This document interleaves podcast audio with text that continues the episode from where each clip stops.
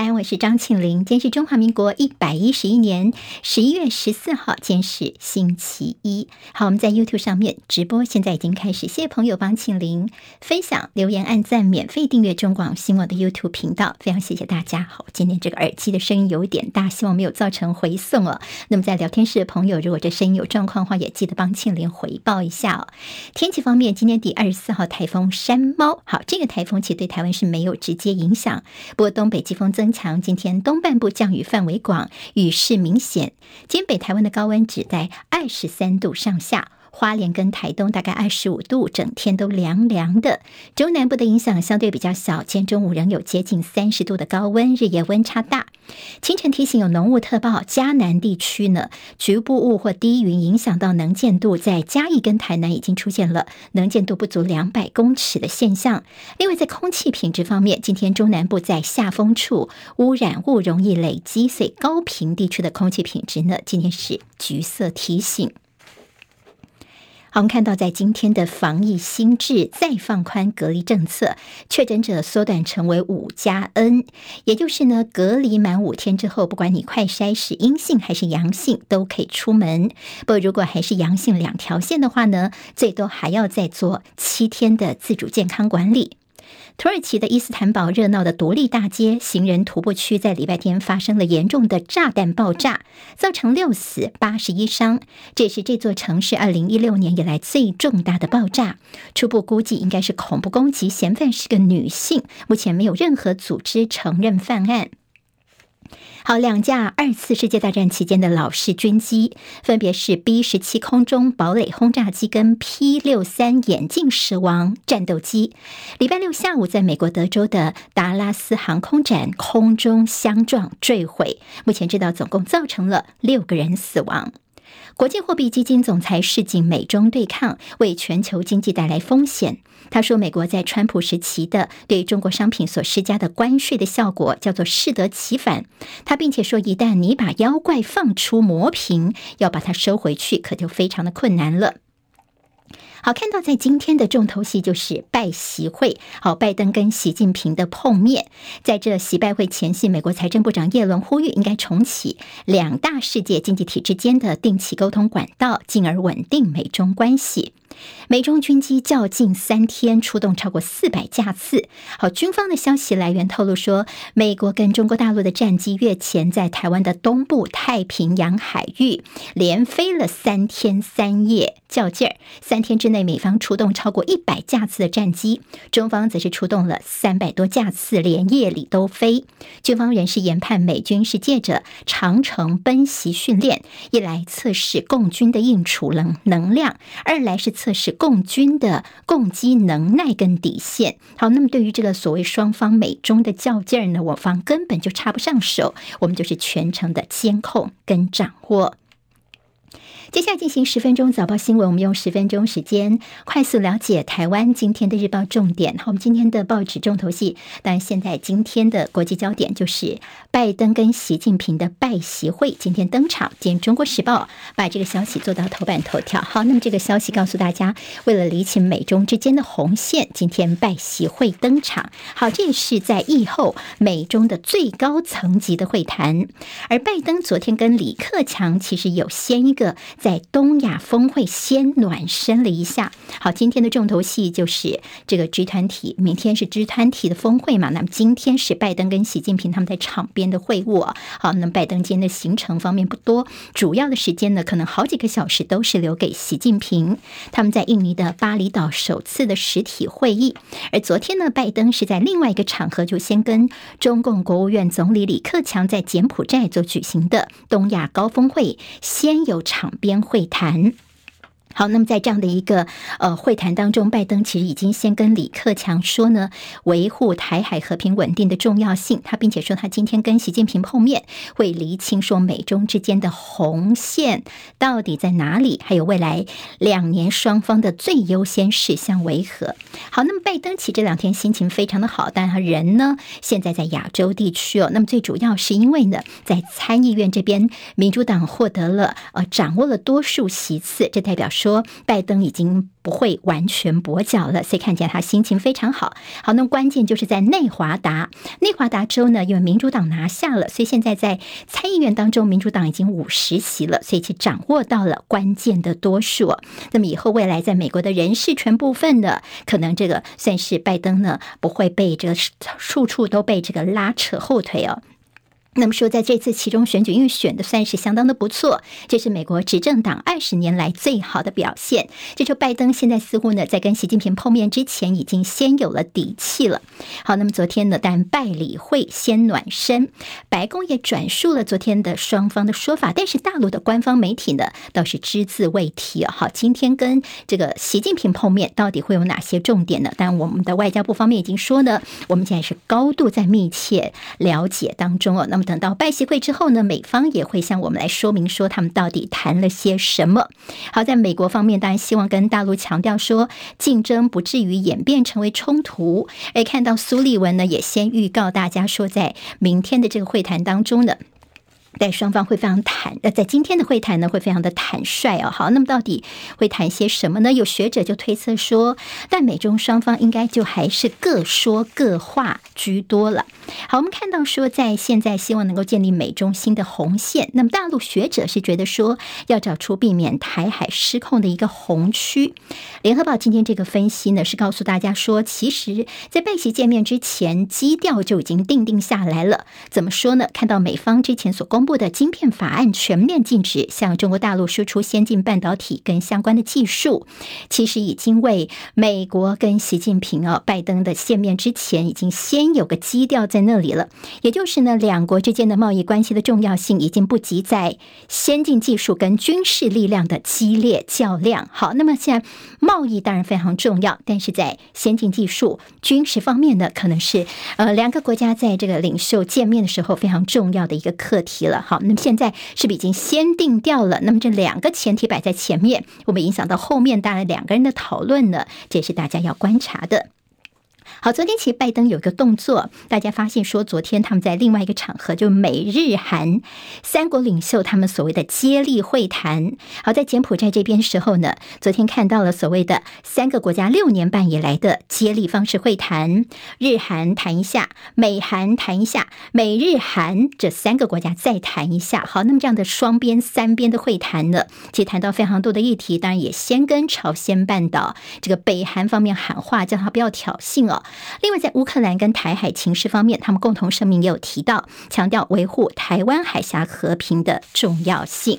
好，那么其实，在这个呃，在这样的一个紧张情势之下呢，今天《自由时报》有谈到说，美国有个学者他示警这个投书，他说呢，现在看起来马上就要到耶诞节喽，但是呢，这个世界工厂之称的中国呢，他们现在产生了很多的像电子产品啊、机器人呐、无人机、玩具机器人，搜集使用者的数据可能会有些你各自铺路的问题，各自铺路的问题，所以他称这叫做暗黑耶诞礼物。好，这今天自由时报有相关的报道。好，对我们台湾来说，当然选举新闻还是非常重要的，占据了很多的版面。今天在联合报的头版头条呢，就关注的是投票权的问题。好，那么这个事情其实已经是吵了好几个月的时间了，因为疫情的关系哦，所以现在旅外大概至少有二十八万人，他们的投票权就失去了。好，那么因为之前疫情的关系哦，如果你这个来往这个海内海外的话呢，可能这个一下台湾要隔离，那么比如说你回到大陆去也是要隔离啊，那么来来去去考报就一个月。去了，所以有很多的这些旅外的海外的侨胞们呢，他们没有回来台湾了。好，那你这个两年内没有回来，马上你的这个户籍法规定就把你整个是迁出之后呢，你就失去了投票权了。所以现在呢，大概初步估计二十八万人哈，那么其详细的数字呢，没有办法。呃，拿到，因为最近很多的立委向我们的内政部来要资料，希望能够了解一下户籍遭到迁出的国人在海外的居住地的情况。但是呢，我们内政部都说，哦，我们没有相关统计哦，所以给不出来哦。好，现在二十八万人是呃，在蓝营方面的一个估计，因为蓝营觉得说对他们的选情影响是比较大的。好，那么就说呢，你如果没有在今年的七月二十六号之前回来台湾的话呢，那你的这个户籍其实呃被注销之后呢，你就是。失去了投票权了。尤其在台北来说呢，近千出的人数是居县市之冠，也就是在台北的选情会不会有些新的变数呢？这个人数部分倒是大家会觉得比较担心的。好，那么现在有这个蓝营立委就批评说，这是不是有些政治考量呢？其实你不是没有解决的方法。像正大法律系的副教授廖元豪老师提两个解方，第一个就是呢，其实这些户籍被迁出去的人，大家都是迁到当地的户政事务所，好，比如说你从南港的住家迁到南港的户政事务所，也是在南港，好，为什么他的投票权就没了呢？这个部分其实呢，你是可以去把它脱钩来解套的。那么第二个解方呢，就是援引疫情防治跟纾困条例的第七条，在过去指挥中心呢，曾经因为这个。条例限制很多人民的权利，但是呢，也没有道理说你不能够援引这个条例去帮助人民行使权利，不是做不到，是你不肯做而已哦。好，那么政府你不作为，这也是现在这些人呢，他们似乎的投票权就马上被剥夺了。他们的这种剥夺投票权是民主进步的大讽刺。其实除了这个海外的国人他们被这个投票权取消之外呢，今天在联合报的社论也特别还是关心的是确诊者的投票权。好，那么在民进党政府禁令之下的蛮横、自私跟无能。好，那么其实你现在虽然说有一些做法，那么甚至说这个五加 N 呢，好像稍微的解套一点点，但是其实并没有来解决没收确诊者投票权的违宪问题。所以就说，你民进党这边一边在高唱十八岁公民权，但是又不给确诊者投票权，这等于说你也直接的暴露的是中选会的蛮横、自私跟无能的面貌了。好，这跟大家的投票权有关的。不过其实已经吵了好几个月的时间了，到现在已经选举只剩下一个多礼拜时间了，能不能有解呢？看起来好像也没那么乐观哦。好，今天在联合报。还提到说，快要选举，我们看到蔡英文总统为了救民进党政府，礼拜六时候他在凯达格兰大道帮着陈时中站台的时候，他又带再打了抗中保台这样的一个呃这样的一个大旗子哦。那么等于说呢，现在说，哎呀，这个是在中共二十大之后的第一场选举，所以全世界都在看台湾呐。但今子联合报就说，你又来了，蔡政府好像又在卖芒果干哦。好，那么现在面对拜席会之后呢，这所谓的抗中马啡真的还有效吗？但今天媒体也提出一些质疑了。跟选举有关的《自由时报》今天在头版头条，他们的民调数字，好，看起来呢，就自由做的这个民调呢，陈时中还是领先的。说陈时中呢，百分之三十四点八，蒋万安百分之二十八点七一，黄珊珊百分之二十三点四五，这是《自由时报》他们自己做的民调。但是他说，跟九月份的民调相比较呢，领先蒋万安的幅度，陈时中这边是缩小喽。那么现在已经慢慢两个人在拉近当中了，而且蒋万安在看好度。方面是超越陈时中的。好，那么现在看起来没有决定要投票给谁的是这样的大减。好，黄珊珊现在还是在里面排第三呢。这样的一个数字出来，选民心中会不会有些微妙的感觉呢？当然，在选举方面呢，这最后时刻呢，什么样的一些呃？步数可能都会有。好，那么礼拜三开始就不能够公布民调，所以今天、明天可能大家都还会看到很多的这封关民调，大家可能还是要留意一下，自己做出一些判断。好，今天看在呃高虹安新竹选情部分的，其实各报都给了蛮大篇幅的。其中在联合报提到说，这蓝绿不断的围攻高虹安是挂了抢救的布条。蓝绿就说你高虹安在助理门的争议方面是躲躲闪闪的。林耕人说你。前后说法不一，非常的奇怪。沈慧红也说，好像高红安，你说零到六岁是抚养，那么这个预算钱到底哪里来呢？这是不是也是一种诈骗呢？在高红安的这个助理门问题呢，谜团越滚越大。高红安有没有事宜呢？那么有判例潜力，律师说高红安有可能会涉及到贪污罪。好，蓝绿方面都是这样子质疑高红安的。昨天有一个人呢的说法引起大家关注是。郭台铭，好，郭台铭他其实，在高虹安他有一个零到六岁试抚养的影片，里面有郭台铭哦。那么一开始说，哎，这你不是说合体吗？就是合成哦，把他以前旧的照片拿过来。昨天郭台铭脸书也发文，他就说这是他电话授权让高虹安使用，因为他那时候人他们在拍摄时候，呃，这个高虹安的拍摄时候，郭台铭人在日本了，所以说这个影片是我授权让他用的。那么昨天在郭台铭的一个说法，他其实也强调说，新竹需要理解科技产业趋势的人来带领。答案呼之欲出，但是他最后一句话又说：“谁最适合，只能够依赖全体新竹市民的大智慧。”好像又把决定权丢给了新竹市民，所以大家看得有点雾里看花。你到底真的是挺高虹安吗？现在有两个说法，一个就是说他发文点到为止哦，因为万一郭台铭要布局二零二四的话呢，现在如果是挺高虹安的话呢，其实是有点两面刃。那么也有可能是郭台铭是高虹安的压箱宝哦。好，那么就是在郭台铭您这次在。府城的呃，在丰城的选情方面呢，可能大家可能要关注的一个焦点。自由时报今天在头版当中有提到，台南市的一个山地原住民议员候选人涉嫌买票，一票最高一万五千块钱。脸书遭禁被指演戏，徐巧芯说：“难道脸书的祖克博是跟我一起在演戏吗？”花莲有个警察好可爱哦，他们开车开到了公墓区哦，就这个大声公喊话：“祖先们有空的话呢，托梦给你的这个。”子孙们呼吁他们不要买票，好，这影片在网络上面也就传开来了。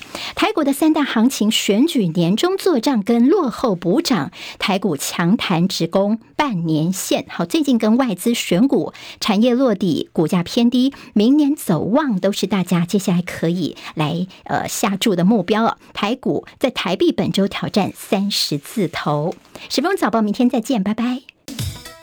今天台湾各日报最重要的新闻都在这里喽！赶快赶快订阅，给我们五星评价，给庆铃最最实质的鼓励吧！谢谢大家哦。